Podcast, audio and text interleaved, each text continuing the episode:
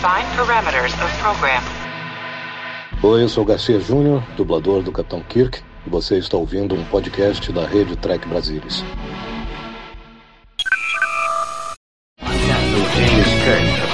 Starship Enterprise. I speak from pure logic. Make it so, Nabor. You cannot deny me, Cisco. There's coffee in that letter. Where no man has gone before.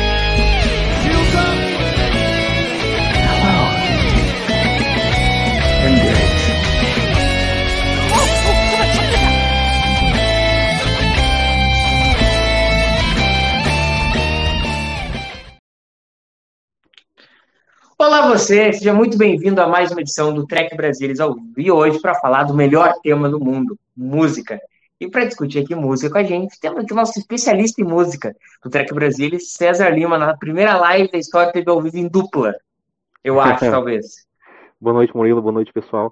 É realmente uh, é um tema bem interessante, né? E, e, a gente tem que contextualizar, né, Murilo? Porque a gente vai fazer um apanhado aqui, mais ou menos cultural, do que acontecia lá na época da produção da série clássica, uh, uh, da exibição da série clássica, né, entre 66 e 69, 1966 e 1969. Era uma época, assim, culturalmente muito efervescente, né?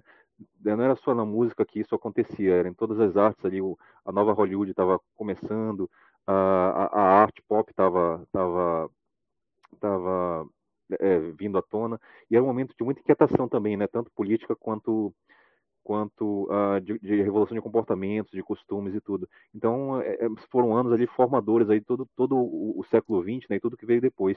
Então, a gente escolheu um aspecto, né, que é justamente a música, para tentar contextualizar e mostrar o que que acontecia ali durante a produção da série clássica, para colocar mais ou menos aquilo que os episódios que a gente vê em contexto, né? Acho que é um, um, um, um papo bem legal. É, então vamos, vamos, vamos começar ali realmente de ano, né, o, o César? Uh, 66, a gente começa a nossa lista por Pet Sounds. Quando eu vejo, olha o brilhantismo do cidadão. Eu peguei só a pauta de 67 e de 69, eu não peguei de 66. Mas vamos tocando assim.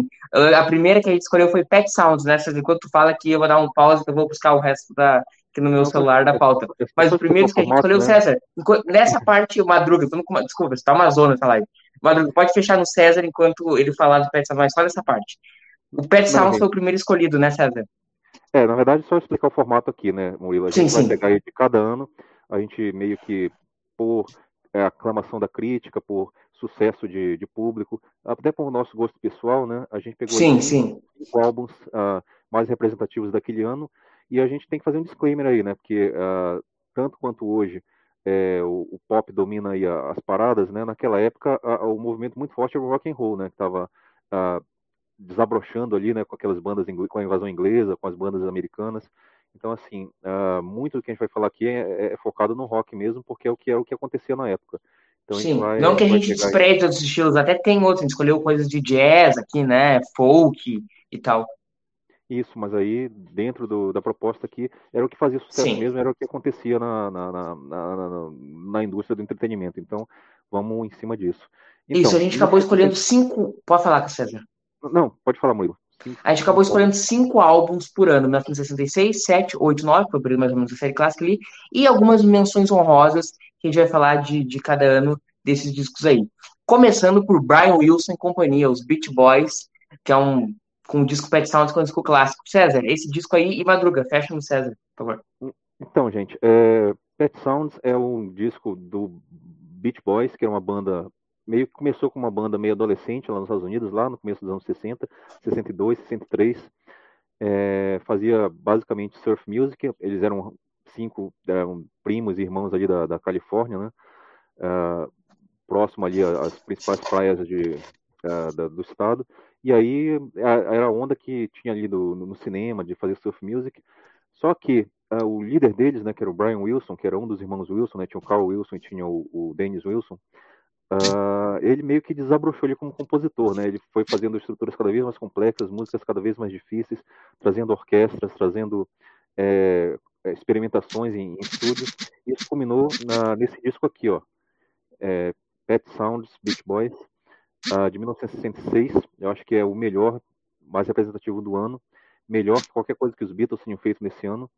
e uh, traz grandes clássicos aí que você vai reconhecer imediatamente, né? God Only Knows, uh, uh, deixa eu pegar aqui a para lembrar, uh, Would Nice, Would Nice, é. Aí já começa discordando aí, né? São, são grandes clássicos da banda, né? Mas assim, que tava um, um degrauzinho ali à frente do que os Beatles faziam na mesma época, em 66. Então, tanto que até é, ficava aquela escadinha, né? O Paul McCartney olhava o que o Brian Wilson estava fazendo, o Brian Wilson olhava o que o Paul McCartney estava fazendo, tinha medo do que, que o Phil Spector fazia, mas a, todo mundo tinha medo do que o Phil Spector fazia, né? Foi que meio uma, uma, uma competição que culminou com o Sgt. Peppers no ano seguinte dos Beatles, né? Mas em termos de 1906, pré-Sgt. Peppers, eu acho que é o mais, mais representativo aí. Bom, vou começar discordando que eu não acho que o Pet Sounds é o melhor disco de 66, eu acho que é o segundo melhor, mas a gente vai falar do que, na minha opinião, é o melhor é o próximo disco. Mas enfim, é uma questão puramente de gosto. Mas o Pet Sounds, o Brian Wilson era um cara meio biruto das ideias, né? Ele era meio, meio obcecado com as. E, e, e, ele fale, fale, fale. um comportamento meio obsessivo, né? Ele foi despirocar assim uns anos depois. Mas uh, ele tinha muito essa questão de uh, fazer uma coisa totalmente autoral, totalmente dele. Ele não tinha muito espaço para. Ele tinha alguns letristas com quem ele colaborava, mas musicalmente ele fazia todo o trabalho sozinho. E até uma queixa do, dos outros integrantes da banda, né? Que ele, o disco era do Brian Wilson e só usava o Beach Boys como vocalistas, assim, né? A, a criação mesmo era totalmente dele e dos letristas, uhum. letristas, parceiros dele, né? Acho que o Tony Asher era um deles e esqueci o nome do outro. Cezão, tu uh... acha que daria pra dizer que o, os Beach Boys foram, foi a primeira banda de um homem só da música? é, é difícil, né? Porque o Brian Wilson, ele, ele escrevia todas as partituras, ele reunia a, a, a, os músicos de estúdio, né? Tanto a parte de orquestra quanto a parte de, de instrumentos básicos mesmo do rock. Ele gravava tudo com uh, uh, músicos de estúdio, né? Os, os session musicians. E uh, basicamente só chamava os Beach Boys para fazer os vocais no final, as harmonias, né? Que eles eram muito bons nisso, aquele vocal harmonizado. Então, assim, uh, é difícil dizer que é, é, é, uma banda de um homem, né? Mas assim, a, a, a composição sim, a execução nem tanto. Eu acho que tá é, meio termo aí. Esse disco Reza a Lenda se conta que ele clicou quando ele ouviu Rubber Soul dos Beatles, né? Que era de um ano antes, e falou, cara, eu preciso fazer uma coisa melhor do que isso. Então ele acabou fazendo o Pet Sounds, que e aí tem até uma história, né? Que depois vai fazer o Smile, mas quando ele quando ele viu o Paul chegar com, acho que é Eleanor Rigby, ele falou, tá, desisto, coisas do gênero assim. E, mas é um disco assim, muito representativo daqueles discos. O Paul McCartney conta na autobiografia dele, o Many Years for Now, que é o disco que ele deu para todos os filhos dele. Ele deu em vinil o Pet Sounds que ele acha, na opinião do Paul McCartney, é o melhor disco de todos os tempos. Qualquer pessoa, ele quer dizer isso, qualquer pessoa que quer se dizer aculturada tem que ouvir o Pet Sounds dos Beach Boys, porque realmente é um clássico. Assim, é música pop da melhor qualidade que alguém pode fazer é Pet Sounds. Você pode fazer coisas da mesma qualidade, mas muito melhor. Nossa, eu ouvi um disco aqui 15 vezes melhor que o Pet Sounds. Não, você não ouviu esse disco. Mas ele não é o melhor disco de 66, na minha opinião. O melhor de 66 é o próximo que a gente vai falar. É o Revolver dos Beatles. Mostra aí, César, tem? Revolver, tem um aqui, uma cópia. Ah, ah. Esse aqui lembra essa capa aqui, né, em desenho. Klaus Ruman fez a capa. É, não tem nada a ver com, com arma, né? O Revolver é aquele cara que remexe, né? Aquele cara que uh, revoluciona, é isso que é o Revolver. Uh, uh, Klaus Urman, né, falou a capa, né, o, o, artista gráfico e músico alemão. É isso aqui, cara, é uma é a primeira exemplo da partida total que os Beatles tiveram do som inicial deles, né, daquele som mais de bubblegum pop, mais de é, o, Ye famoso, né. E isso aqui é, representa uh, um ponto meio de ruptura em que não vamos mais fazer uh, pop barato, vamos fazer experimentações novas, vamos tentar inovar mais no estúdio. Claro que já vinha um pouquinho antes em Rubber Soul, né? Rubber Soul. Isso daí. É quase praticamente um volume 1 e um volume 2. Mas o, o, o Revolver aqui com Eleanor Rigby, com uh, She Said, She Said, né? Uh, Tomorrow Never Knows, é, são coisas que assim que é, seria praticamente impossível é, reproduzir em, em, em, em shows ao vivo na época, né? É, é, é, o ano também que os Beatles pararam de fazer show ao vivo, né? Foi logo depois do lançamento desse, desse disco. Foi a última turnê que teve, foi a do Revolver, que eles inclusive não tocavam nenhuma música do Revolver.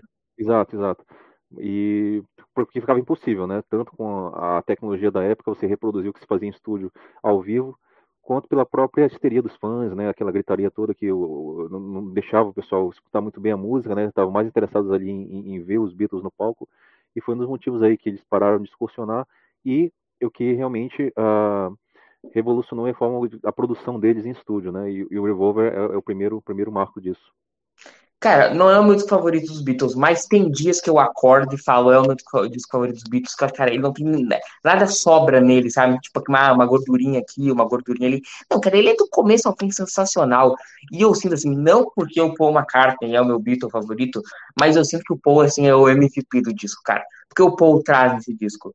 Uh, Eleanor Rigby, For No One, a minha música favorita dos Beatles, Here, There and Everywhere, Uh, ele traz Good Day Sunshine, a música da Copa de 66. Pelo amor de Deus, o Paul nesse disco aí, ele tava louco. Não que o John tenha boas músicas, o John tem músicas maravilhosas. Only Sleeping, meu Deus, talvez seja a melhor música do disco. A própria de Nora Never Knows. Mas assim, o Paul nesse disco não acho que ele tava assim, virulento. É, eu acho que daí pra frente, né? Ele nunca mais é, abandonou essa posição de líder incontestável, né? Sim. Que levava a banda pra frente.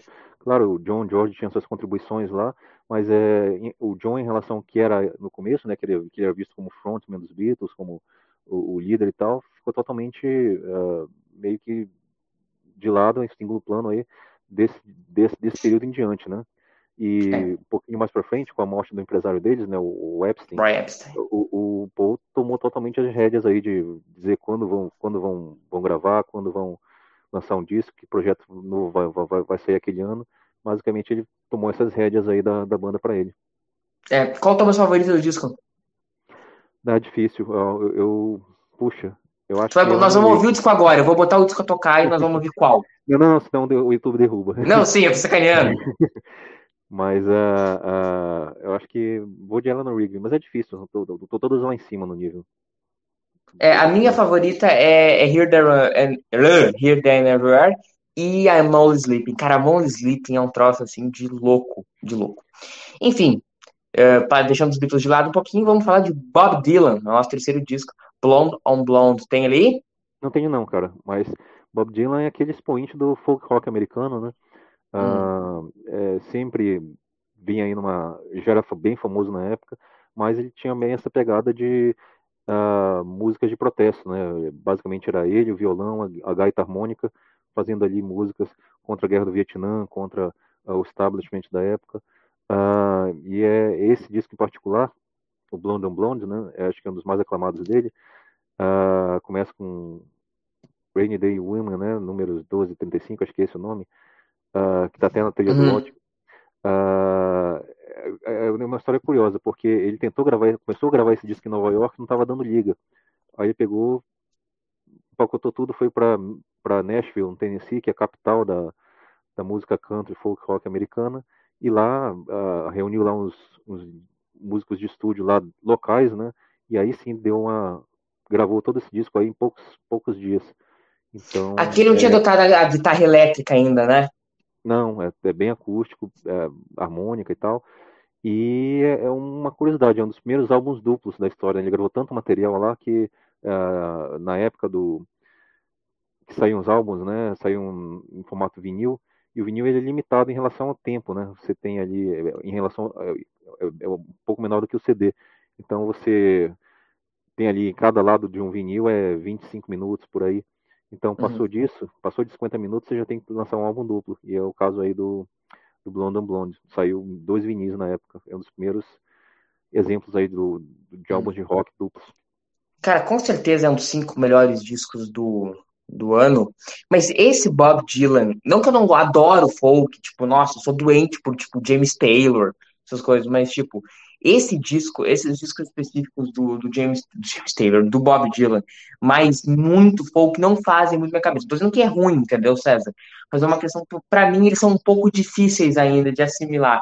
A parte que ele começa a tocar mais guitarra, para mim, pelo menos, é mais fácil de mastigar.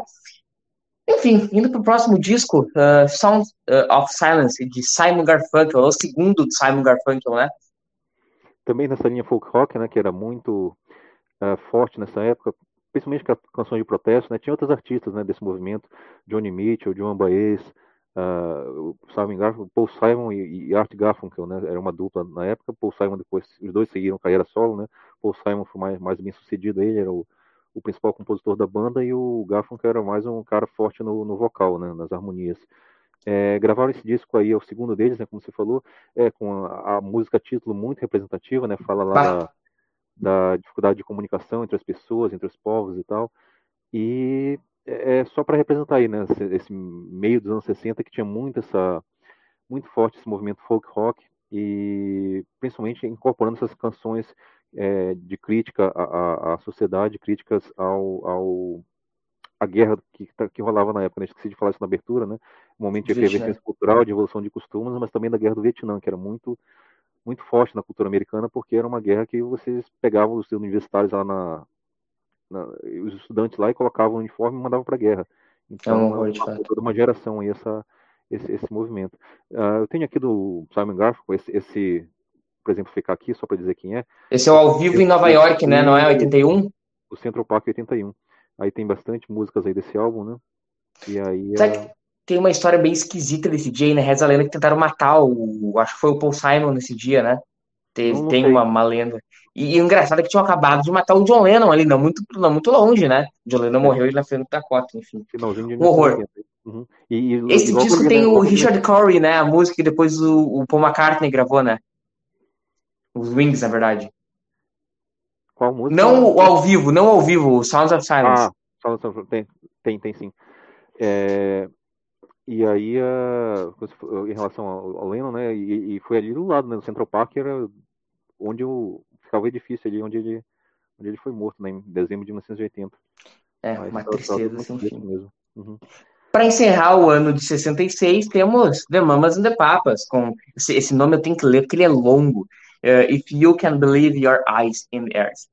É, eu vou dizer uma coisa meio preconceituosa. The Mamas and the Papas é o é o Pet, é o Pet Sounds, é o Beach Boys a 25 de março. Não, que é isso. É, é, é, eram, eram, dois casais de, de vocalistas, né? Uh, dois rapazes e duas moças. Uh, esse é o disco de estreia dele, mas ele representa todo o movimento, Murilo. Aquele uhum. movimento uhum. que uh, desabrochou, desabrochou, um pouco mais no, no, ano seguinte, né, em 67, 68, que era o Verão do Amor, mas começou ali. Uh, aí bandas tipo Buffalo Springfield, The Birds, uh, quem mais? Uh, Jefferson Airplane, né? Uh, esse pessoal mais tá de hip, né? Uh, uhum. mas é, é, é, essa, essa sonoridade, essa, essa, esse visual mesmo, essa, é meio que uma corrente cultural mesmo, de você falar de, de paz, de amor, de, de coisas positivas, né? Em frente aí à, à, à guerra que o país estava imerso. Então, esse álbum, né? É a contracultura, né? É, é um braço da contracultura, mas que vai por mais por esse lado assim mais sim, pacifista, sim. mais mais da do, do, contato com a natureza, do, do, do paz e amor, de, roupas coloridas, né, cabelos longos. Então, representa todo esse movimento aí. A gente pegou o Mamas and the Papas, né, o primeiro disco deles, hum, é, dois é clássicos aí instantâneos, né, que é o Monday Monday e o California Dreaming.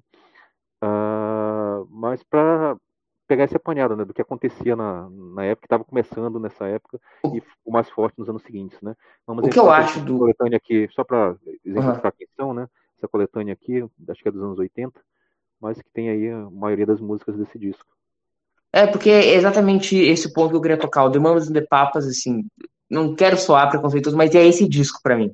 Acho que eles nunca depois conseguiram fazer um disco tão bom e com tantos hits como esse. Mas, enfim, Uh, no, logo veio alguns covers, né, e tal, mas como autoral mesmo, é, é esse que é o, a identidade deles. É verdade. Vamos passar para o próximo ano, então? Rapidinho, só fazer uma menção fala. Fala. É, já que Isso, cara, esqueci. é, é, tinha um, um, um, programa de TV muito, muito, muito sucesso que foi lançado nesse, nesse ano, que é esse aqui, ó, Os Monkeys, que aí uhum. uh, era como se fosse uma paródia dos Beatles, mas ganhou vida própria porque eles são é, é, as músicas eram tão boas do seriado, tão tão é, catch, né, tão é, pegajosas que uh, fizeram bastante sucesso e marcou meio que 66 por causa do, do lançamento do seriado. É, e que era na verdade, era bem chupadinho dos Beatles, né? Não, é os Beatles no começo da carreira, né? Aquele, aquela fase dos Beatles, mas que eles uhum. transportaram para um show de TV, para um programa de TV, e teve essa, essa, essa receptividade, receptividade do público. É, vamos para 67 então? 67 a gente que não, não pode não começar por Sgt. Pepper's Lonely Hearts Club Band. Que eu digo o seguinte sobre Sgt. Pepper: não é meu disco favorito dos Beatles, não é o meu top 3 disco favorito dos Beatles, mas talvez seja o disco mais importante da história da música. Entendeu? É um disco que não tem como falar qualquer outra coisa. Tá aí, a obra-prima. Cara, ele começa icônico na capa, né? Aí ele já é icônico. Vou pegar uma edição aqui que tem a capa mais detalhada para você ver. Assim. Alvinho. Ele, ele já é icônico aí, velho. Não tem como. Ele, ele é muito icônico já na capa. Tu saberia dizer todos, vou te mandar as costas, dizer os galos que estão aí? Ah, tem. É, todas as tem. edições normalmente tem um guia, né? Que mostra quem uhum. são, né? Mas são personalidades famosas da época, né? Vê aqui Marilyn Moore, os irmãos Marx. George Best. Uhum, Gordo e Magro, uh, Bob Dylan, uh, uh, como chama o. tem o Karl Marx também. Marlon Brando. É, é, tem um guia aqui que você vai ver todos os as figuras aqui e os Beatles aqui na frente desse. desse Isso é que eu acho legal. Né? Nós temos os Beatles aqui e depois ali do lado a gente tem os Beatles da fase Beatlemania, né? Qu quase como uma coisa assim. Isso agora já é peça de museu. Nós somos isso aqui. Eu acho isso uma é, coisa muito, muito forte. Mas só é, exemplificando, é, é, ilustrando né, como é que começou o conceito, o Paul McCartney queria fazer uma coisa diferente, né? Ele pensou, ah, vamos fazer uma banda, mas como se nós fôssemos cover dessa outra banda, sem sermos nós. E aí ele desenvolveu esse conceito, né, da banda do Sargento Pimenta, do Sgt. Pepper's Lonely Hearts Club Band, só que meio que durante o processo criativo, né, que eles fecharam em estúdio no final de 66, janeiro de 67, né, uh, uh, basicamente fizeram uma música... Dezembro de 66, desculpa. Então, final de 66, janeiro de 67. Ah, desculpa. Uhum. É, fizeram uma música, duas músicas, uh, fizeram o fechamento, mas do resto ali são só contribuições meio avulsas, né, meio individuais. Não tem muito esse conceito de uma música chamar a outra, como tem bem no comecinho, né, que a, a primeira faixa título chama a segunda e assim vai. Mas isso acabou sendo abandonado no meio do caminho, acabou sendo uma coleção de faixas individuais, né, faixas já com todo aquele arcabouço de experimentação no estúdio, né, com o produtor deles, George Martin, fazendo muito, muito essa esse papel aí de, de líder no estúdio, né, de trazendo inovações, trazendo instrumentos diferentes, Mellotron, aqueles loops de fitas e tal. E a influência indiana também, né, que o George já estava embarcando nessa nessa vibe aí, isso. E mas acabou que acaba sendo um álbum de altos e baixos, né, porque ele não é muito coeso. Ele começa com essa estrutura encadeada, termina com essa estrutura encadeada, tem uma reprise da faixa título lá no final, mas o meio dele é só uma coleção aí de de músicas que não tem muito. É que é só musicão também, né, César? Tem não, isso. Sim, sim. Mas assim, o conceito de álbum, álbum, álbum conceito, né, acaba não, não, não, não vingando, porque é, é uma proposta que não, não se materializou. Mas assim, foi um sucesso estrondoso na época, né? O, uh, uh, eu lembro do, acho que o Paul McCartney falando que ele foi ver um, na semana que o álbum foi lançado, ele foi ver um show. O Jimi Hendrix tocar, e, e ele tocou Sgt. Pepper. Já tinha aprendido e já tocou todo, todo o álbum lá, ao vivo. Hum. Acho que não tocou todo o álbum, ele tocou a Sgt. Pepper. É certo. Uhum. Isso. Qual a tua música favorita do disco? A minha é meio improvável, acho que não é muito das favoritas. A minha favorita é Getting Better. All Boa. the Time. Legal. É, é, difícil fugir de A Day in the Life pra mim, porque uhum. a, a, a, o próprio conceito de você ter aquele som meio etéreo, meio uh, atmosférico, né, entremeado por uma faixa bem folk no meio, que é a contribuição do Paul. Que é Wake Up, Falar the Back. E aí, e tudo isso arrematado para aquele crescendo de orquestra, né? Ficou muito, ficou muito, muito inovador. Gostei muito. E tem alguma faixa que tu pula no disco? Que eu tenho uma que eu pulo.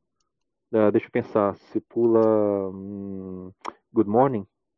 Não, apesar de não ser uma música assim que uhum. tem o meu amor, mas não é essa que eu pulo. Eu não tenho paciência para quatro minutos de música indiana do George. Within You, Without You. Without You, é. Uhum. Eu gosto mais do Love You Too, que é do Revolver. Love You Too eu não pulo.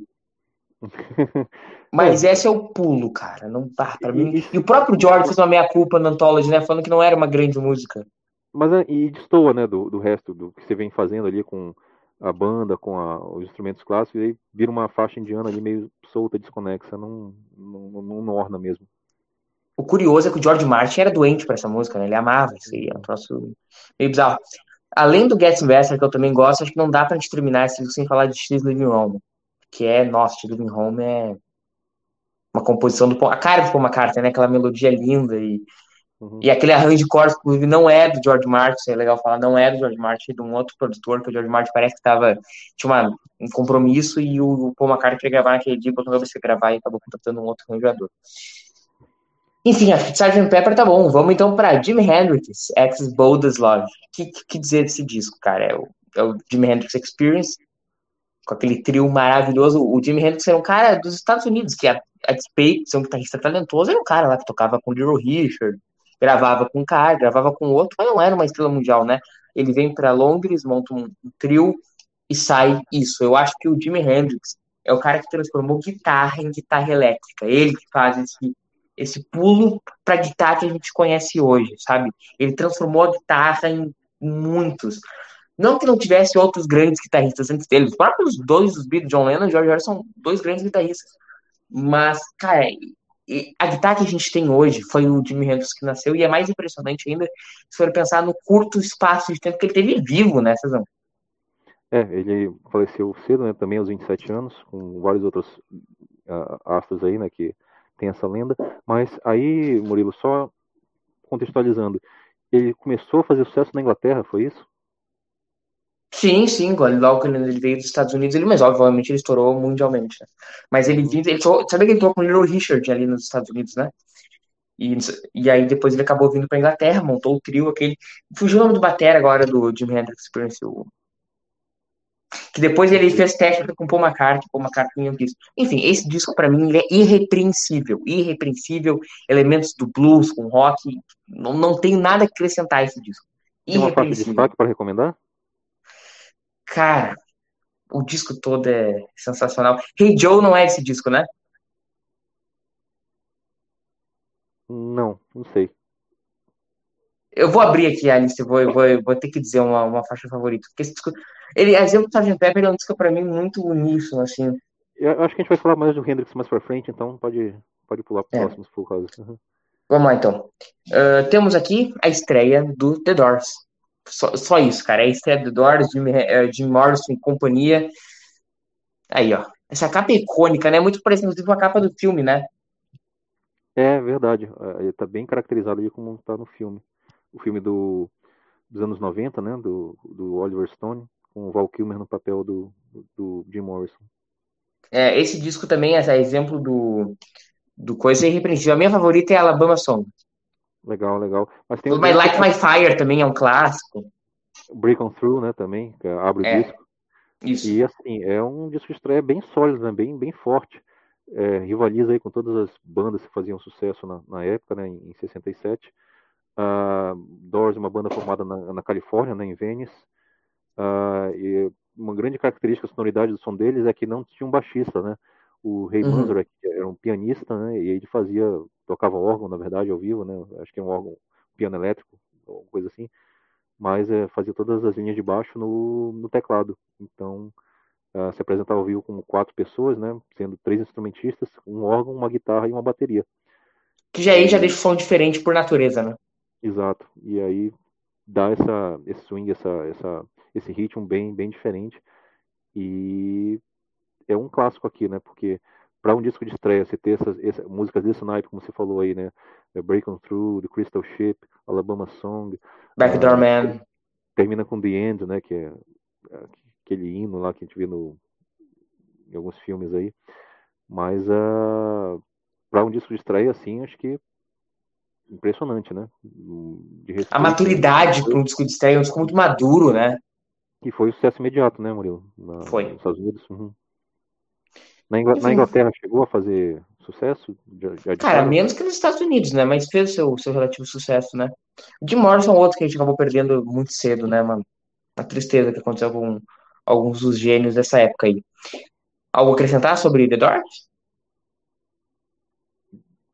Desculpa? Algo a acrescentar sobre The Doors? Ou podemos Não, é, é, só assim, toda, toda a carreira deles foi bem sólida, né? Foi, foi não tem nenhum disco ruim. Seis ou sete, né? Mas todos os álbuns, acho que não tem nenhum ruim. Esse Qual o teu favorito? Esse primeiro aqui é, é, é, bem forte, né? Eu gosto muito do segundo, Soft Parade, mas eu acho que o, o LA Woman, acho que lá. É o meu também, o LA Woman é meu favorito. Não tem como uh, não, não pela qualidade das músicas, pelo eles recrutaram o baixista do Elvis, né, para tocar com eles e ficou um álbum bem, bem, Sensacional. Bem especial. Uhum. O próximo disco eu vou ter que ler o nome, porque ele tem um nome muito bizarro, eu não quero errar, mas eu vou errar a pronúncia, que é o Disraeli Girls, do The Cream. Eric Clapton, Jack Bruce, e Ginger Baker. É, oh, era o uh, Mitchell, Mitch Mitchell na bateria, isso aí. Que depois testou para tocar no Wings com o Paul McCartney, e, mas acabou não, não rolando.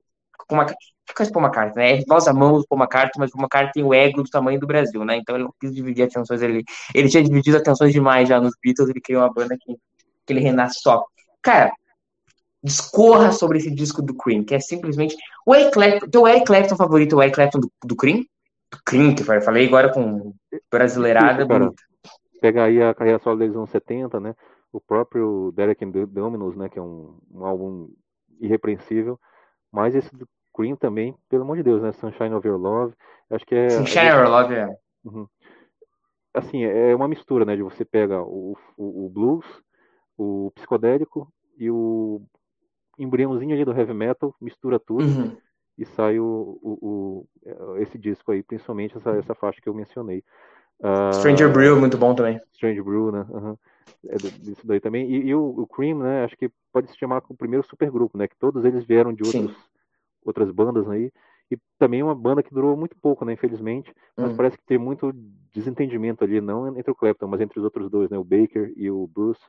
Hum. Não, não se bicavam muito bem aí. Deixa eu ver aquele disco contas. deles no Royal Albert Hall agora, faz uns 20, 15 anos atrás.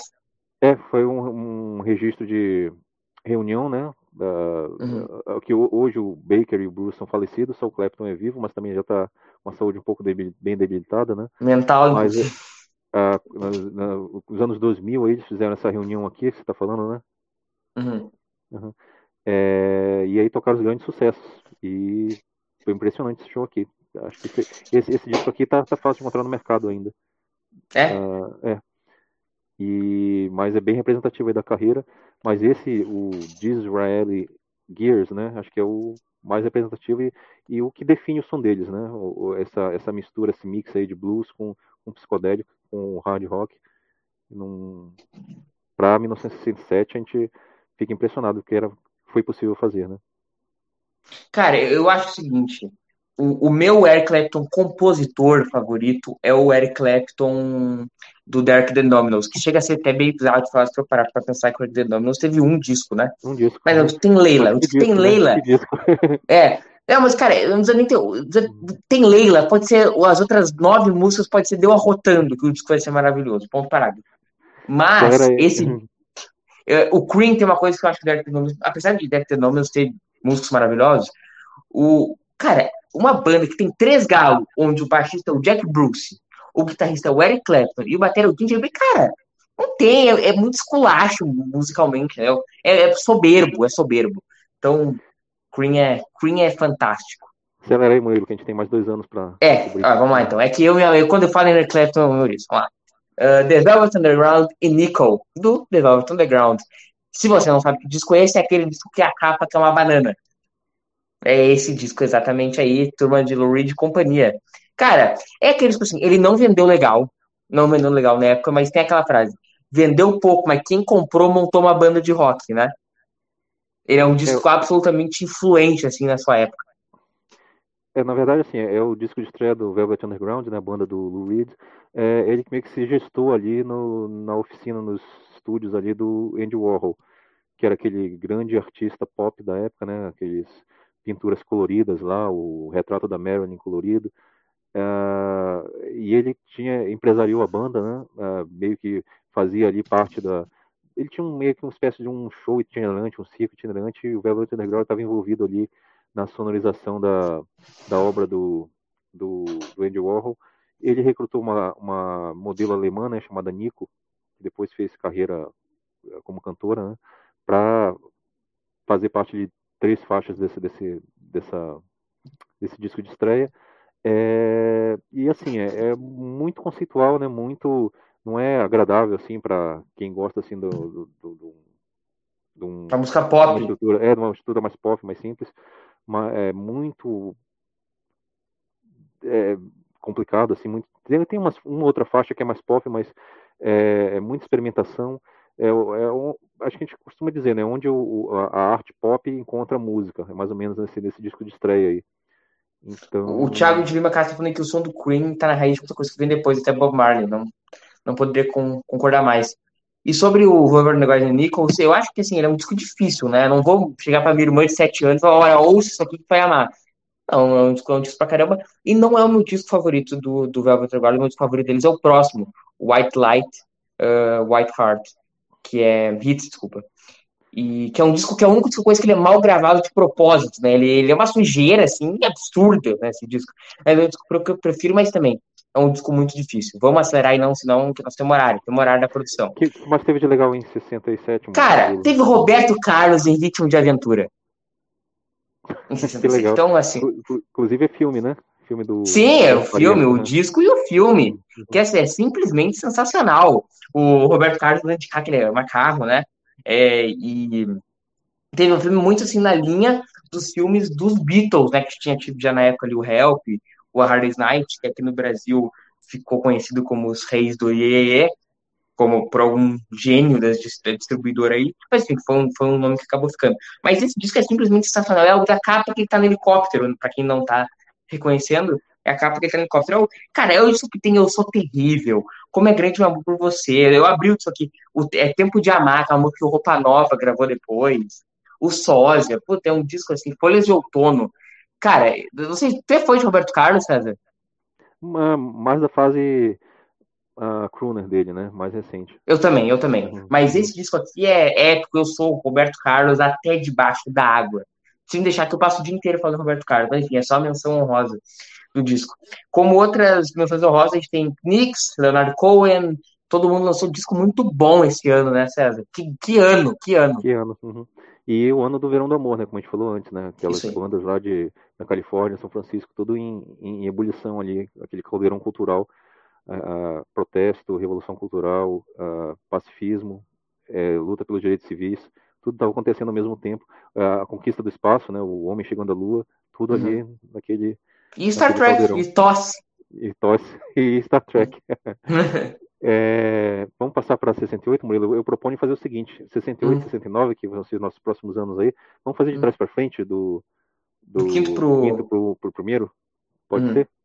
Pode Posso ser. Começar? Uhum. Então, pode, é... manda bala. Legal. Quinto lugar, cara, a gente não pode deixar de mencionar. É, uma banda estava iniciando. É, eles tinham gravado um, um disco apenas é, em 67 lá no EMI Studios, atual Abbey Road Studios, né? Junto Aliás, com os Murilo, Beatles gravando Sgt. Pepper. Aliás, tem um documentário bem legal que saiu agora no Disney, você já viu, Murilo? Do, do, do claro, óbvio, dirigido uhum. pela Mary McCartney, filha do Paul McCartney. Qualquer então, coisa que é feito por alguém com o McCartney vai ser bom em ponto final. Então, aí tinha um quinteto que estava trabalhando lá no outro no estúdio adjacente, né, o dos Beatles, que era o Pink Floyd. E saiu com esse segundo álbum aqui deles, chama A Saucer Full of Secrets. É, tem uma faixa maravilhosa, maravilhosa chamada Set Controls for the Heart of the Sun, que foi por muito tempo tocada ao vivo, né, por, por eles. Essa capa aqui é toda psicodélica, eu, é um artista é, que atende por um pseudônimo, né, acho que é, eu não vou, não vou lembrar, mas é, colocaram o Doutor Estranho aqui na capa escondido, o personagem da Marvel, bem aqui no canto, desse canto aqui. Uhum. É, Cara, nós a... estamos falando da fase Sid Barrett ainda, né? Então, esse aqui é marca justamente a transição, é por isso que ele é tão importante. O Sid Barrett, durante as gravações desse carinha aqui, meio Vazou. que. É, meio que teve os problemas mentais todos dele, teve que se afastar da banda. E trouxeram o David Gilmour, né? O David Gilmour estreia no Pink Floyd aqui. Então, é, é, é importante não só pela atmosfera psicodélica, atmosfera é, onírica que esse, que esse álbum evoca, né? Uh, mas também por ser essa, esse marco de transição, né? Sai o Sid Barrett, entra o David Gilmour e o Roger Waters ali começa a produção constante dele. Então é, é bem é bem representativo da, do começo da banda. E eu acho que é seminal aqui para o que veio aí depois, né? Que aí provavelmente vai falar se a gente tiver aí uma parte 2 falando da época da série animada, provavelmente vai falar muito de Pink Floyd. É, mas não, já adianto que o plano é, se a chefia aprovar, é fazer retratos musicais de todas as séries de Star Trek para a gente poder falar da música aí através dos tempos. Legal. Uh, cara, eu Mas... tenho dificuldade um pouco ainda com esses discos que o Sid Barrett tá, apesar de ter menor presença. Às vezes me parece, não quero meter o pau, mas às vezes não me cativa tanto como vai me cativar era David Gilmour, sabe? Tipo, um The Dark Side of the Moon, que eu acho muito melhor que The Wall, diga-se passagem, só para deixar registrado isso. O, é, esse disco. Outra, me... outra década. É, isso aí, esses discos me pegam mais que o que esses dois. Não que seja ruim, mas me pega mais. Podemos partir próximo? O que mais tem em 68, Murilo? Creedence Clearwater Revival, a estreia do Creedence. Que é o disco que tem só The Workman e Suzy Deus tem essas duas músicas no disco, posso se aposentar. Eu acho que Suzy Kill, por Spell New, né? Uh, é, só contextualizando, é uma banda americana lá do sul dos Estados Unidos, né? Um expoente aí do, do Southern Rock, né? Do, do rock do sul, que tinha Lynyrd Skinner também na, na época, não um pouquinho depois.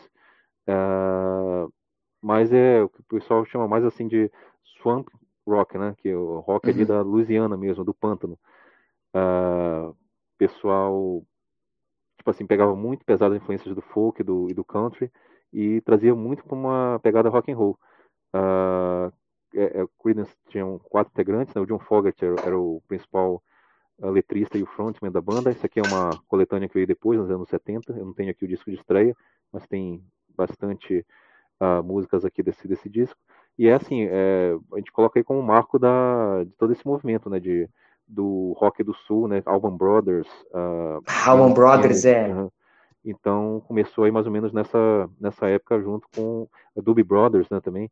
Uh, começou junto com o Creedence aí em 1968 mais ou menos é, esse disco, esse disco é sensacional, cara. O, o Coisa eu acho que devia ser um cara mais valorizado, assim, no, o Creedence de modo geral acho que é pouco valorizado hoje, é, pelo óbvio também, existe mais. Ele teve vida curta, né, teve, foram uns 5 ou 6 discos, não é isso, Murilo? Até o começo. Sim, mas também lançaram 3 num ano, né? Ah, sim. mas é, aí acho que desentendimentos internos ali, né, fizeram cada um partir para um lado, né, e aí é. o John Fogerty manteve uma carreira solo aí consistente nos anos 70, nos 80, mas é, infelizmente não é tão falado quanto, quanto merecia, né, pela, pela importância do trabalho. É. Vamos engatar no próximo, então? Uh, esse é um outro disco que o meu inglês marroquino não me permite ter um, uma ótima pronúncia, que é o Bigger Backhand, do The Rolling Stones. É o disco que tem Sympathy for Devil, uh, tem Factory Girl, é um disco classicão do, dos Stones, né? Como ali... Né? Cara, pra mim os Stones começam aqui. É bem por aí mesmo, Beggar's Banquet esse aqui. Uh... Não que o, a gente vai ter Satisfaction, né, um pouco antes no Aftermath, mas tipo assim, o, os Stones que eu curto começar aqui, né?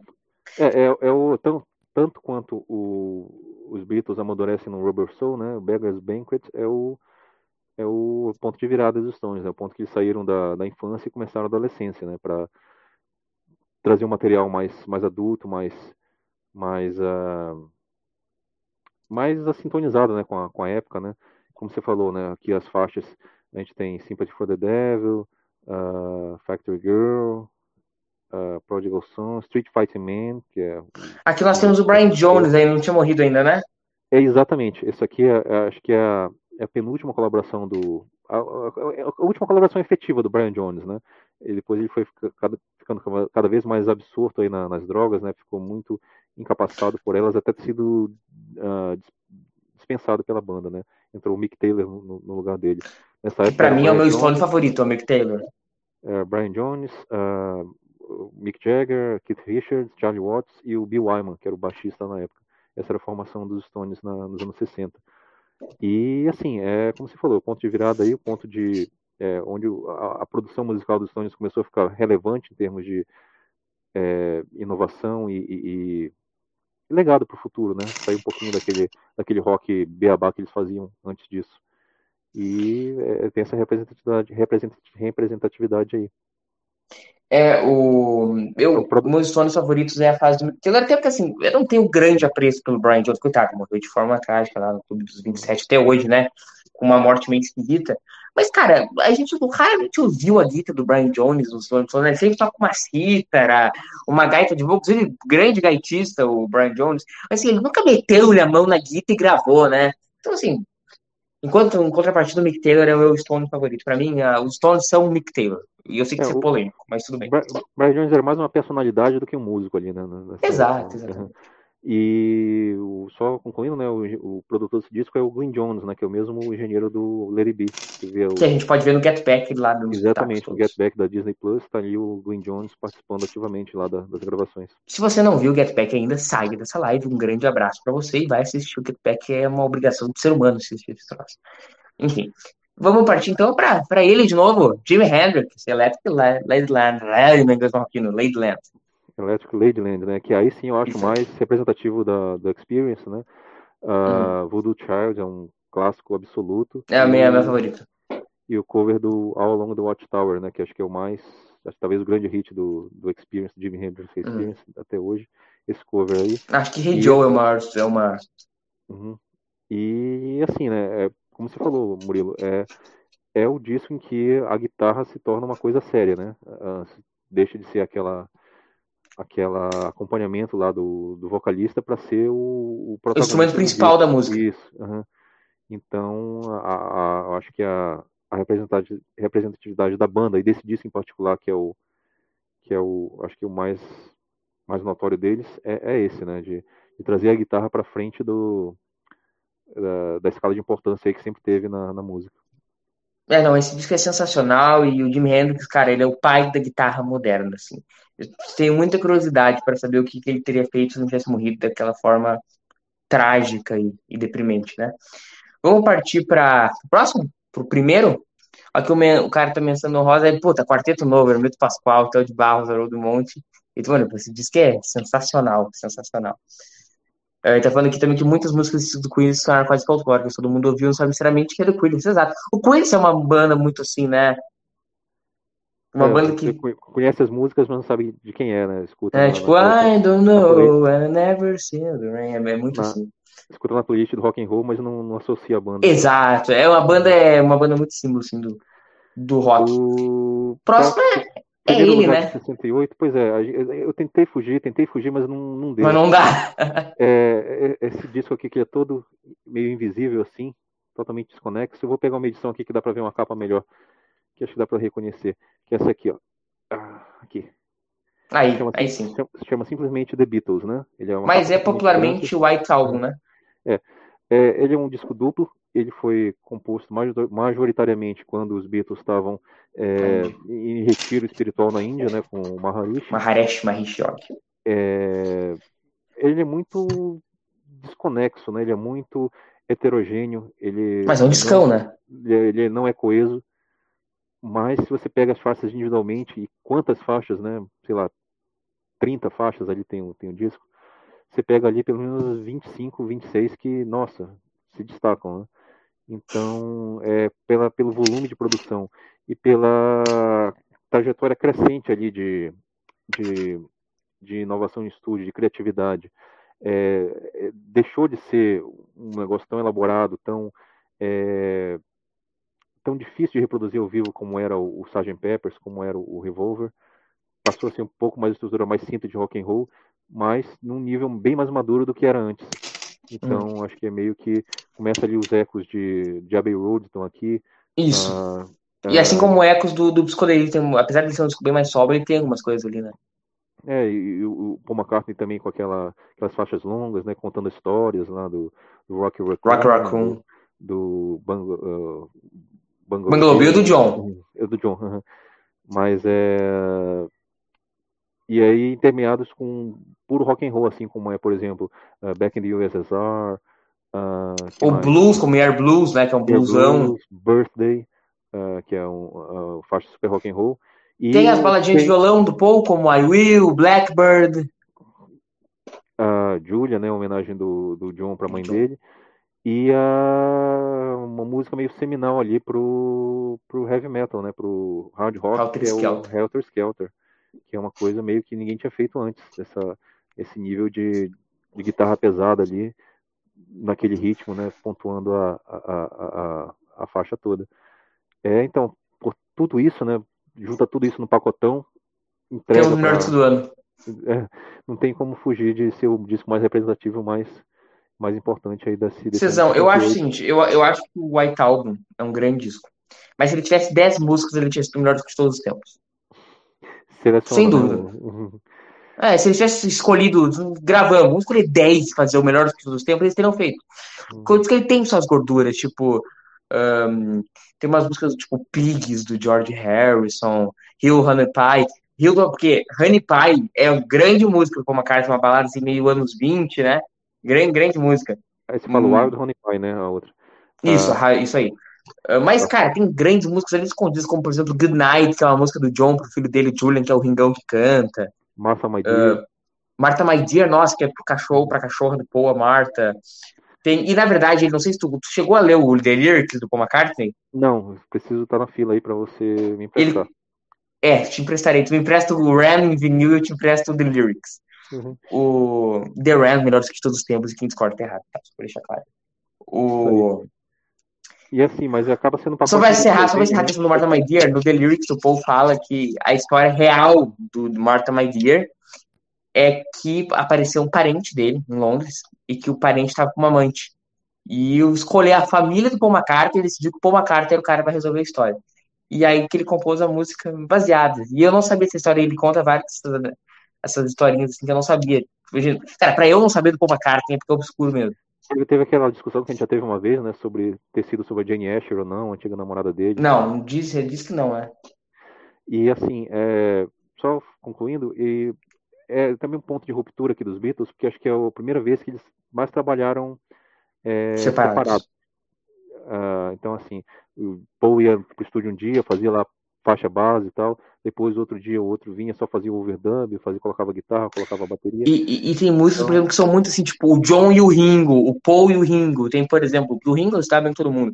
Tem aquela que é. Uh, tô fugindo o nome da música agora, aquela é que é um funkzão, assim, que é só o Paul e o, e o Ringo tocando. Na, na, na, na, na, in the road. Como é que é o nome da música? We do it in the road. Isso aí, isso aí. Que é só o Paul e o Ringo tocando.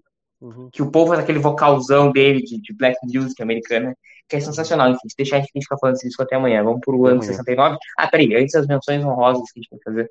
Claro, a 668. A gente tem no Brasil Mutantes, né, cara? Estouradaço. Uhum. Arnaldo Batista, assim, quebrando todas as barreiras né, do que já vinha sido feito na, na música popular brasileira, no rock brasileiro também. E, assim, uma banda seminal aqui pro, pro, pra música nacional, né, que deu origem a todo aquele movimento que veio depois, anos 70 e anos 80. Eu acho que não pode fechar. Mutantes são um pai do rock brasileiro, assim, né? A galera que já veio lá nos anos 80, Titãs, Engenheiros, essa galera toda aí que a gente viu nasceu aqui no, com Rita Lee e companhia. Tu gosta da carreira solo da Rita? que eu não sou grande é, apreciador. É pop, né? É uma coisa diferente. Uhum. Não por isso, eu amo pop. Para mim, é o melhor tipo de música é uma música pop bem feita, mas o. Não, não, não me deixa assim. Nossa, tá ali, era só que coisa mais seminal. Mas enfim, esse disco de fato ele é, ele é muito bom. Uh, esses discos do, dos Mutantes. Aqui a gente também tem coisa do The Door, do, do Beat Boys, né? Vocês vão foi lançado nessa época. É, é seguido aí ao, ao, Pet Sounds, né? O Beach Boys fez um álbum mais ou menos em 67, mais ou menos incompleto, né? Que é o aquele Smile, Smile. Smile. Mas o que veio depois, cara, tipo Wild Honey, o uh, Friends, são discos muito fofinhos, cara, muito assim quentinhos, assim, bem uh, agradáveis de ouvir, melodias agradáveis. O, o Brian Wilson já estava um pouco de lado nessa obsessão dele, tinha espaço para os outros compositores, para os outros irmãos dele uh, contribuírem, né? O, o, primo dele, o Mike Love. Então, assim, era um, foi uma produção bem, bem interessante, essa do Beach Boys entre 68 e 69. Eu, uhum. eu, gosto bastante. Doors continua naquela trajetória né, que a gente falou. O disco 68 deles, esse aqui, é o Soft Parade. Uh, tem Touch Me, tem outros, outros sucessos aí. É, basicamente, contribuições do guitarrista, né, do Robbie Krieger. E continua nessa trajetória ascendente até chegar no, no LA Woman. Então, são bandas aí que continuam, começaram em 67, quer dizer, desabrocharam em 67, mas continuaram numa, numa trajetória aí consistente. O Tiagão tá comentando aqui que foi uma provocação do Martin, né? Helter Skelter mostrando o The Who. Na verdade foi o seguinte, o Paul leu uma entrevista do Peter Townsend, do The Who, falando que eles tinham feito a música mais virulenta e sangrenta e barulhenta da história. O Paul falou, ah, fizeram, então vocês vão ver o que é bom pra tosse. E sim, o Ringo teve... Ah, aí, aí tu botou a bola nas costas. O. Se, bota, esse disco aí é maravilhoso, Tropicália, Caetano. Mas eu vou ser polêmico. Eu prefiro o Tropicália 2, tá ligado? O Tropicália 2, 93, que é Caetano e Gil. Conhece esse disco, César? Não. É o disco. Ouça, ouça, ouça. É os que tem Haiti, Cinema Novo, é um disco sensacional, Caetano e Gil, produzido pelo Liminha. Vale, vale a ouvida. Fica a minha dica nessa noite é Tropicália 2 de, de Caetano e Gil, produção do velho Lima de Guerra. Vamos para 69? 69. É, só contextualizando, né? Estamos encerrando aí a, a década de 60 e estamos encerrando a produção de Star Trek, né? Esse é o último ano que teve episódios inéditos. Uh, e coroando aí o final da década de 60, né? Com a chegada do Homem à Lua, né? Então, o que, que poderia ser mais representativo em termos de, de progresso para a humanidade, de marco aí do, da história, né? Do que essa conquista que a gente teve e que não se repetiu desde 72, né? Então, uh, é, só para pontuar aí onde que a gente está pisando aí, onde que a gente está situado na história. Cara, Miles Davis in a Silent Way, o primeiro disco de Fusion da história. É um disco que tem só duas músicas, né? Uma de cada lado. Cara, é, não é só o disco de Fusion, é o, para mim é o grande, é o grande símbolo do jazz Fusion, é o próprio Miles Davis, né, o, o Cezão? Então, o Miles Davis, ele é, assim, um cara muito polêmico, né? Uh, tem pessoal que, os puristas aí meio que odeiam, né? Porque não só pela questão do fusion dele, com a questão do... Uh, de, ser, ser um, um, um, um, discos meio elétricos, né? Muito diferente do, do que é o jazz tradicional, o jazz raiz. E o Miles Davis, ele tem essa característica, né? Que muita gente entende como genial, outros não gostam tanto, de colocar silêncio entre as notas, né? Que é meio coisa que distou um pouco do jazz. Mas eu, eu confesso que eu não, não acompanho muito a carreira dele, não. Se puder falar não, mais. Eu sou fantástico. Eu lembro que uma vez eu tava muito na pira de jazz, assim, muito na pira. E acho que o problema quando tu entra na pira de jazz é difícil sair. Porque, tipo assim, tu tá ouvindo jazz muito, muito, muito, muito. Aí tu vai escutar Cabeça Dinossauro dos Titãs. Não, não rola. Não amo. É muito brasileiro, talvez favorito Cabeça Dinossauro. Mas criam, tá ligado? Não foi mal de trazer, eu amo, é minha banda favorita nacional, assim. Sou doente, mas rola uma questão assim. Aí eu tava muito apito às vezes, aí eu tava no colégio ouvindo esse disco, como Starlight Way. Tava no recreio ouvindo. Aí veio uma guria, o que que você tá ouvindo? Não, tô ouvindo jazz, não vai querer ouvir. Aí ela, não, não, quero ouvir sim. Eu só coloquei o fone nela, saiu da assim. Toma! Porque é, é, é, um, é um som estranho, né, César? É, diferente de tudo que você tá acostumado, né? Então. Discão. Ele tem só uma música de cada lado. E sabe uma coisa que eu tenho em comum com o Miles Davis, Cezão? Impressionante. Hã? O que? Pode falar. O que você falou? Não, desculpa, não ouvi o que você falou. Não, não, uma música de cada lado impressionante. Uh, uh. Nós dois detestamos Kennedy. o, o instrumento é quase o mesmo, né? Mas ok. É. Kennedy é jazz pra quem não gosta de jazz. Ponto. É tipo J Quest, é rock pra quem não gosta de rock. Enfim, polêmico. Mas é isso aí. Segue o próximo. 79. Hum. Teve Tommy do The Who. Ah, é considerada a primeira ópera rock? É, é, acho que vai um pouco além do que o, o Sgt. Pepper propôs, né? Sim, com certeza, em termos de conceito, né? não de qualidade. Isso, que eles conseguiram aí a fechar um álbum totalmente conceitual, né? Com uma linha mestra única ali, é, permeando todas as faixas, né? A história lá do, do Tommy, né? O garoto lá que tinha um, uma certa limitações e acabou virando um filme, né, nos anos 70, ou, ou, musical, não tenho certeza, porque tem duas versões desse disco, né, a versão de estúdio e uma versão musical, é, é, não sei se é trilha sonora de musical ou de filme, você sabe, Murilo? O Cubo, desculpa, eu não... qual foi a pergunta? Não, eu falei que o Tom ele tem duas versões desse disco. Ele Sim, do, e tem a do musical também, né? Que produzido pelo George Martin. Uma dos anos 70, ele, ele, é um musical da Broadway, é isso? Ele é um musical da Broadway produzido pelo George Martin. Inclusive, fica uma recomendação, não sei se tu já ouviu, César, mas tem um disco lançado em 2019 pelo Roger Daltrey, cantor do The Who, que é tocando o, tocando o tomo inteiro com orquestra. Cara, e é sensacional. Ouçam, ouçam esse disco, que é maravilhoso. É tão bom quanto o, o tomo original. O single que se destacou é o Pinball Wizard, né? Desse... Isso, é Pinball Wizard, mas não, não é nem a minha favorita do disco, é The Ashley Queen, é a favorita do Tommy. Uhum. Tu gosta do filme, Tommy? Eu nunca vi, cara. Eu, não perdeu eu, nada. Nas minhas falhas de caráter aí, eu, eu, costumo assistir todos os filmes musicais, né? Uh, uh, The Wall, etc. Mas Tommy eu perdi. Não é da minha época. É. Não... Tommy é a tua, é a tua ópera rock favorita? Então, é um conceito muito difícil de a gente estabelecer, né? Porque foram muito poucas, né? Então, o espaço amostral é muito pequeno para a gente dizer que é, teve outra melhor. Mas por enquanto. Eu, a, minha, a minha polêmica e vai dizer que é Nutelinha, a minha ópera rock favorita. Qual é? American Idiots do Green Day, 2004. Esse disco é sensacional, eu acho melhor que o- qualquer outra rock já feito. Mas enfim, é que eu sou vendido pro Green Day muito, assim, muito. Ou o Thiago falou que tô meu filmão, ah, eu não, não, não, me, não me desce esse filme.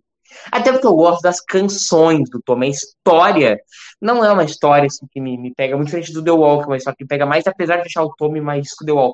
Cara, na própria discografia do The Who, eu prefiro o Quadrafinha ao Tommy. Prefiro mesmo, prefiro mesmo.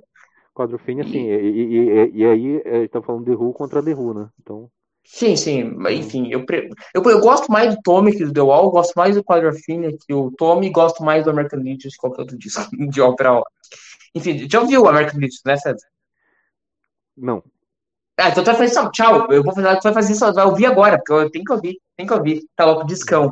Mas teve alguns singles muito estourados na época, tipo Boulevard of Broken Dreams, a faixa título é um puta, puta disco. Enfim, vamos pro próximo? Vamos lá, chama aí. Próximo disco da nossa lista, então, é uh, Larry Bleed, disco dos Rolling Stones. E é o melhor disco dos Stones? Não, mas é um dos É sim. melhores, né? Uhum, uhum.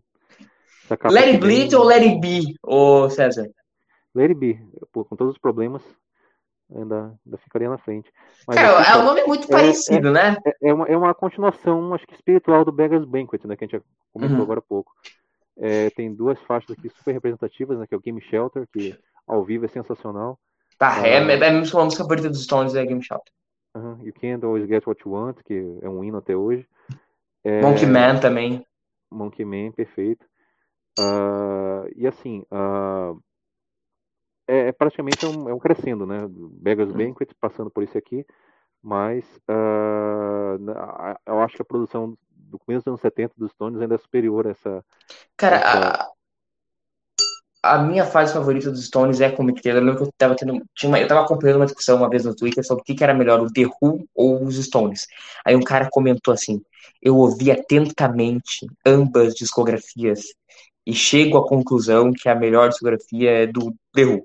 Aí um cara comentou assim embaixo: cara, perdeu teu tempo de ter ouvido só a fase do Mick Taylor, que é o que eu acho dos Stones. Eu adoro Stones, mas cara, pra mim toda a fase do Mick Taylor tá um, um panteão acima e eu acho que o Larry Bleed é muito sinal disso. Eu acho que os, os Rolling Stones, cara, eu não, nunca ouvi Rolling Stones, eu quero entender o que é Rolling Stones. Eu apresento o Larry Bleed, cara. O Larry Bleed é um disco que não tem música ruim, ele não sobra, ele tem uma mixagem perfeita. Sou fanzaço do, do Larry Bleed. Que na verdade não é uma piada com o Larry B, né? Porque o Larry B, apesar de ser gravado antes, foi lançado depois, né? Sim, sim. Mas assim, o, é importante destacar que é um crescendo, né, cara? É, Claro, é claro. Crescente, uh, Beggars Banquet, Lady Bleed, e aí vem os do começo dos anos 70 que eu falei, né? Que é o Stick Fingers e o Exile Main Street, que acho que são os mais, os melhores aí. Cara, eu, eu vou te dizer uma coisa, apesar de eu gostar muito dos Stick Fingers, vou até me agora me, me contradizer. É, o meu disco que eu mais gosto do, dos Stones depois, do Larry Bleed, é um disco bem mais pra depois, que é o Tattoo You. Tattoo You, sim, já é. Tattoo You 80, né? 80. aham. É, descaralhaço. O, o Tattoo You. Vamos pro próximo? Vamos. É só fechando, o Mick Taylor vai até que disco nos Stones, você sabe, na discografia dele? Uh, pedir ajuda pros universitários. Eu não sei se ele vai até o Stick Fingers ou não. Ou, ou ele vai mais um depois. não- Tenho, tenho dúvidas. Pesquisei depois. No Brasil depois, não foi isso? Morou, morou, morou, morou. Enfim, cara, eu não sou, eu vou dar, fazer minha culpa, eu não sou especialista em Stones. Eu gosto de Stones e Mick Taylor, assim, depois eu conheço pouco. Uh, Led Zeppelin 2 é esse o próximo disco. É melhor, é o que lançou inclusive no mesmo ano que o Led 1, né? Mas pra mim é muito melhor que o Led 1. É, é, pro hard rock, né, pro rock depois veio ser chamado heavy metal, né, mas era o hard rock na época. É bem seminal, né? A, a faixa que abre aqui, que é o Whole Lotta Love.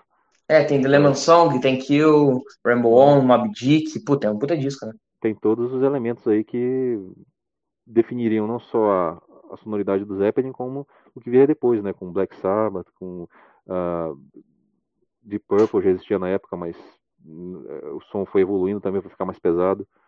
É, e acho que o Zeppelin aí é seminal, né? O Jimmy Page, Robert Plant, nessa, nessa virada aí para um som mais pesado que viria dominar os anos 70.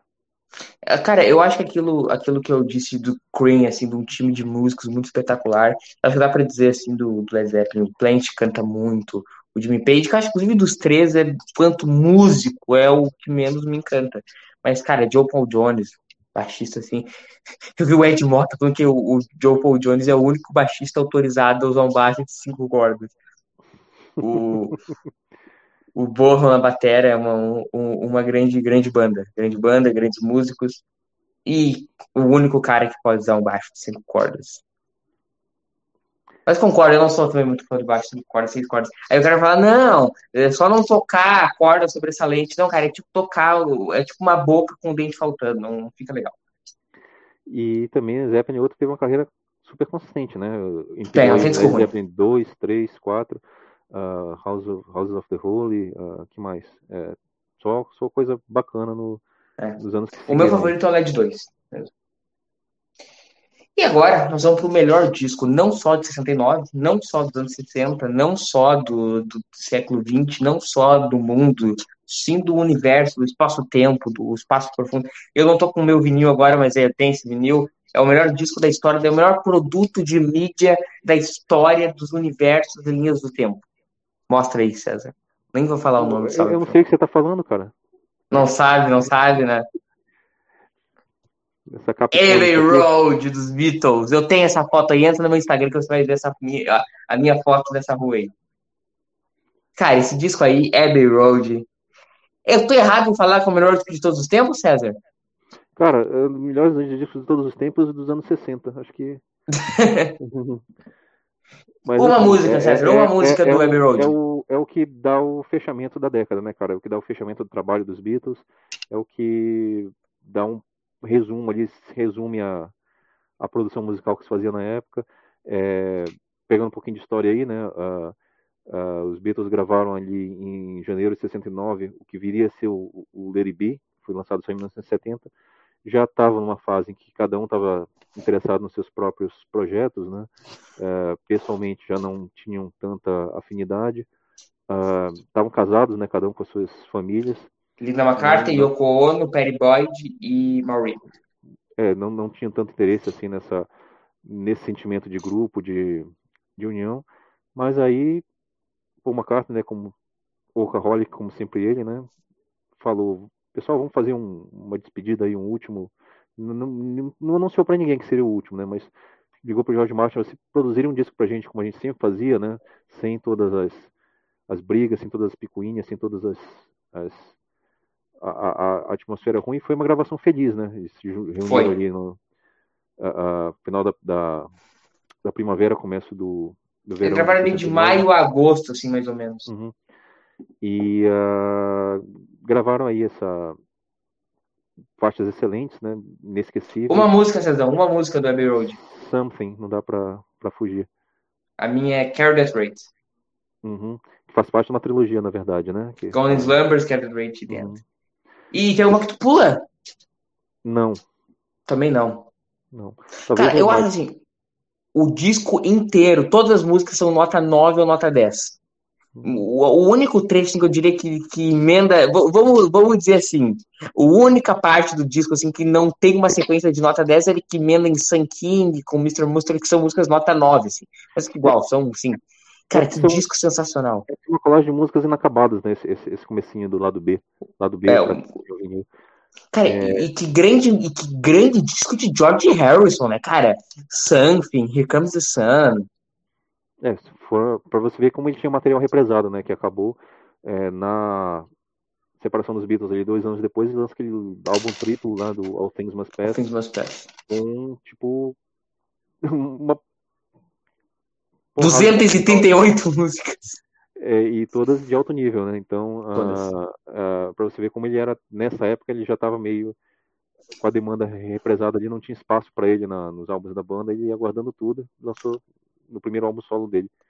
Esse, Então- esse também tem música do Ringão, né? Octopus Garden. Não, é Octopus Garden. É, dos quatro, né? quatro. É acreditado pros quatro. E assim, ah, Não, não, Octopus Garden é acreditado só o Ringo. será, hein? Sim, certeza. eu Vou conferir aqui, mas é acreditado só o Ringo. De qualquer forma. É, e aí meio que dá um, esse, esse encerramento, esse ponto final para a década, né? E para a banda. Uh, Beatles como sinônimo da década de 60, como sinônimo dessa, uh, como assim os líderes dessa revolução cultural aí que aconteceu nesses anos que a gente comentou, e meio que fecha aí com chave de ouro, né? E com nada mais do que uma música chamada The End no final, né? É. Que resume tudo que, que, a banda representou, que aquela década representou. E... É, The Love You Make, Sequel to Love You Take. Ó, uhum. só o Ringão, ó, acreditado em Atusgar, como eu falei. Tranquilo. Vamos só e... E é isso, Murilo. Assim, não dá pra gente fugir desse, desse disco de novo, né? Como não. o mais importante de 69 e o mais importante, acho que da década, né? Se for pensar como. E, e tu acha errado dizer que é o disco melhor da história da música? Ah, cara, a música é muito. Começou há muito tempo atrás e ainda vai perdurar por muitos anos aí, então é, é muito ambicioso falar isso. Enfim, vamos, vamos se abster então aos anos 60. É, é o teu favorito dos Beatles? Tá ali, tá ali na disputa, sim. É difícil pegar só um, né? Uhum. É, de vez em quando eu acordo achando que é o Revolver, mas o, Web Road é, é clássico. Enfim, as menções honrosas, a gente teve esse ano o Roberto Carlos e o 69, que todos, todos os anos são iguais.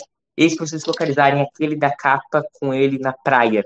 É o disco que tem uh, Curvas na Estrada de Santos, Não Vou Ficar, que é uma música do Tim Maia, aquela, não, não, não, não vou ficar, não, não. Então, é, para mim, é o melhor disco do, do Roberto, junto com o Roberto 71, sabe? O 71?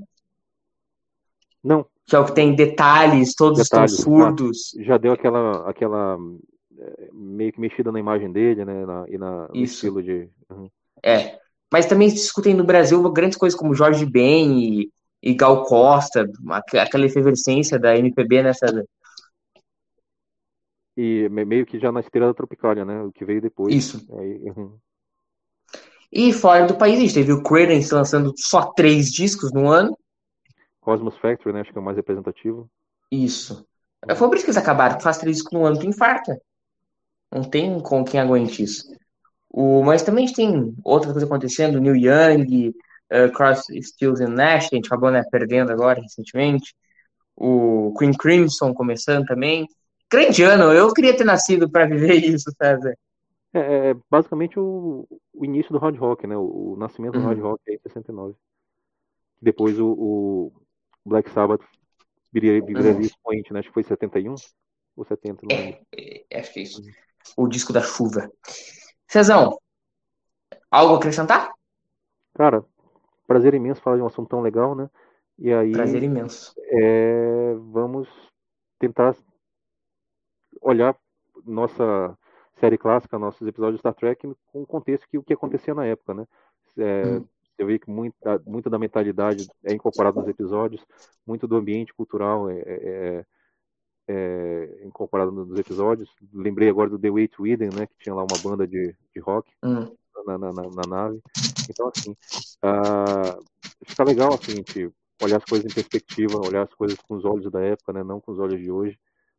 E vale a pena aí a gente olhar para o contexto, tanto na parte musical, quanto na parte cultural, na parte política, na parte de cinema, é, valoriza mais ainda a produção do que era feita nos roteiros do, do Star Trek. É exatamente isso, não teria, teria como falar melhor isso. César, vamos deixar prometido aí para o público que no próximo IAT nós vamos fazer outros retratos musicais, aí com o período de Taz, de TND, falar aí da música dos anos 80, Voyager para falar anos 90, aí Nirvana, Green Day, Pearl Jam, Enterprise, a gente vai poder falar dos anos 2000, Discovery para falar o que está sendo produzido hoje na música, que tem muita coisa boa assim. A gente acabou de ter o Grammy ontem, onde o Harris House, o disco do Harry Styles, ganhou disco do ano, e que eu acho assim, um disco sensacional. Sensacional, muito bom, muito bom mesmo. Sensacional. Então a gente tem que acabar com esse mito que só nessa época que a gente tá falando hoje de se fazer música boa, né, César? Tem muita do, música boa sendo feita hoje. O que é produzido hoje, ele tá bem, bem na frente, cara. Eu vou ser polêmico, agora eu vou encerrar a live sendo polêmico, pra nunca mais deixar eu falar de música nessa live. Harry's House é melhor que Thriller. eu não sei se eu penso isso realmente, mas grande disco Harry's House. A gente tem grandes bandas de rock fazendo grandes discos hoje em dia sei se chegou a ouvir o Madison at Midnight, o disco do, do Foo Fighters. O novo, né? Ainda não. É, não, o novo é o, aquele com a capa do, do acho que é esse é 2021, Madison at Midnight, produzido pelo Greg Kirsten. Ou você que tem Waiting for a War, acho que eles lançaram um outro meio também, mas tem um grande disco, tem grandes coisas sendo feitas hoje, a gente vai ter o maior prazer daqui no Retrato Musical, né, Cedro? A gente tá passando por várias décadas com Star Trek, né? Com Star Trek, Star Trek sempre acompanhando aí, sempre é, tentando acompanhar o contexto de cada época. Isso aí, agradecer a chefia por deixar a gente fazer essa loucura aqui hoje, de ficar falando de música aqui no TB, e agradecer a você por estar com a gente todo esse período. Um abraço em cada um de vocês e tchau! Esperar o Madruga encerrar a live agora, né? vamos, vamos tocar no live da live enquanto o Madruga encerra aí. Uh, César, o, tem algum pitaquinho do, da live de Taz? O que, que, tu gostaria de dizer nos anos 70, assim, cara, que tu diria? Taz é 73 e 74, né? É, vai falando enquanto eu vou, vou cuidando de uma coisa. Dá uns dois, dá um saborzinho assim, dois discos. Eu acho que o Bowie tava num, numa fase muito boa. Eu acho que o. Eu não sei se o Rebel Rebel ou o Zig Stardust já é de 74, você lembra? É dessa época aí. Uhum. O Yes estava numa fase muito boa. Uhum. Cara, o próprio Paul McCartney, né? Isso, a gente tem que colocar os discos do Wings ali. Né? O, o Run que se adora, né? Mas o on the Run é de 74, né? Então. Não vai dar pra fugir disso. É, vamos, vamos tocando então aqui enquanto o Madruga tá com problemas pra, na internet, vamos, vamos tocando aqui, fazendo umas menções finais. E né, no Brasil tinha muita coisa do boa feita ali nos anos 70, né? Tipo, a gente tem, como eu falei, o disco do Roberto Carlos, que também é esse de 71, mas tinha toda aquela fase dele mais crooner dos anos 70, né? Então, é, foi quando mudou, né? A imagem do rebelde da Jovem Guarda pro cara que veste terninho e, e agrada lá a, a, a, as jovens senhoras, né? Então, é essa fase dessas músicas, como você falou, detalhes, né? Emoções, que já é comecinho dos anos 80. E, mas também, Murilo, é, o Roberto Carlos nessa época ele tem um componente muito religioso, né? Que eu não sei se agrada a todo mundo. Que músicas falam da religião dele, do, do catolicismo, de Jesus É, Cristo, eu acho que tem grandes músicas tipo Jesus Cristo e todos estão surdos assim, a despeito da religião. Eu acho que são grandes músicas, grandes músicas. mas é meio que uma virada muito grande do que ele era, né? Então, uhum. não sei se é, vamos chamar de traidor do movimento ou não, mas mas, assim, ah, eu, eu, diria que não. Porque pensar, o Bon Jovi gravou Aleluia, ninguém tá chamando o Bon Jovi de traidor do movimento, entendeu? Mas assim, em termos de melodia, de composição, é... ele fica maduro nessa época. Enfim, César, acho que. Olha aqui, eu faço. O... Acho que o que foi dito com esse gostinho de Taz aí. E acho que agora já conseguimos encerrar a live. Abraço, César. Abraço, pessoal. Até mais. Até a próxima. Vamos lá. Acho que agora a gente consegue encerrar a live. Um abraço cada um de vocês. Não, a gente volta e conversa um pouquinho mais de música. Abraço para cada um de vocês e tchau. James Kirk United Starship Enterprise.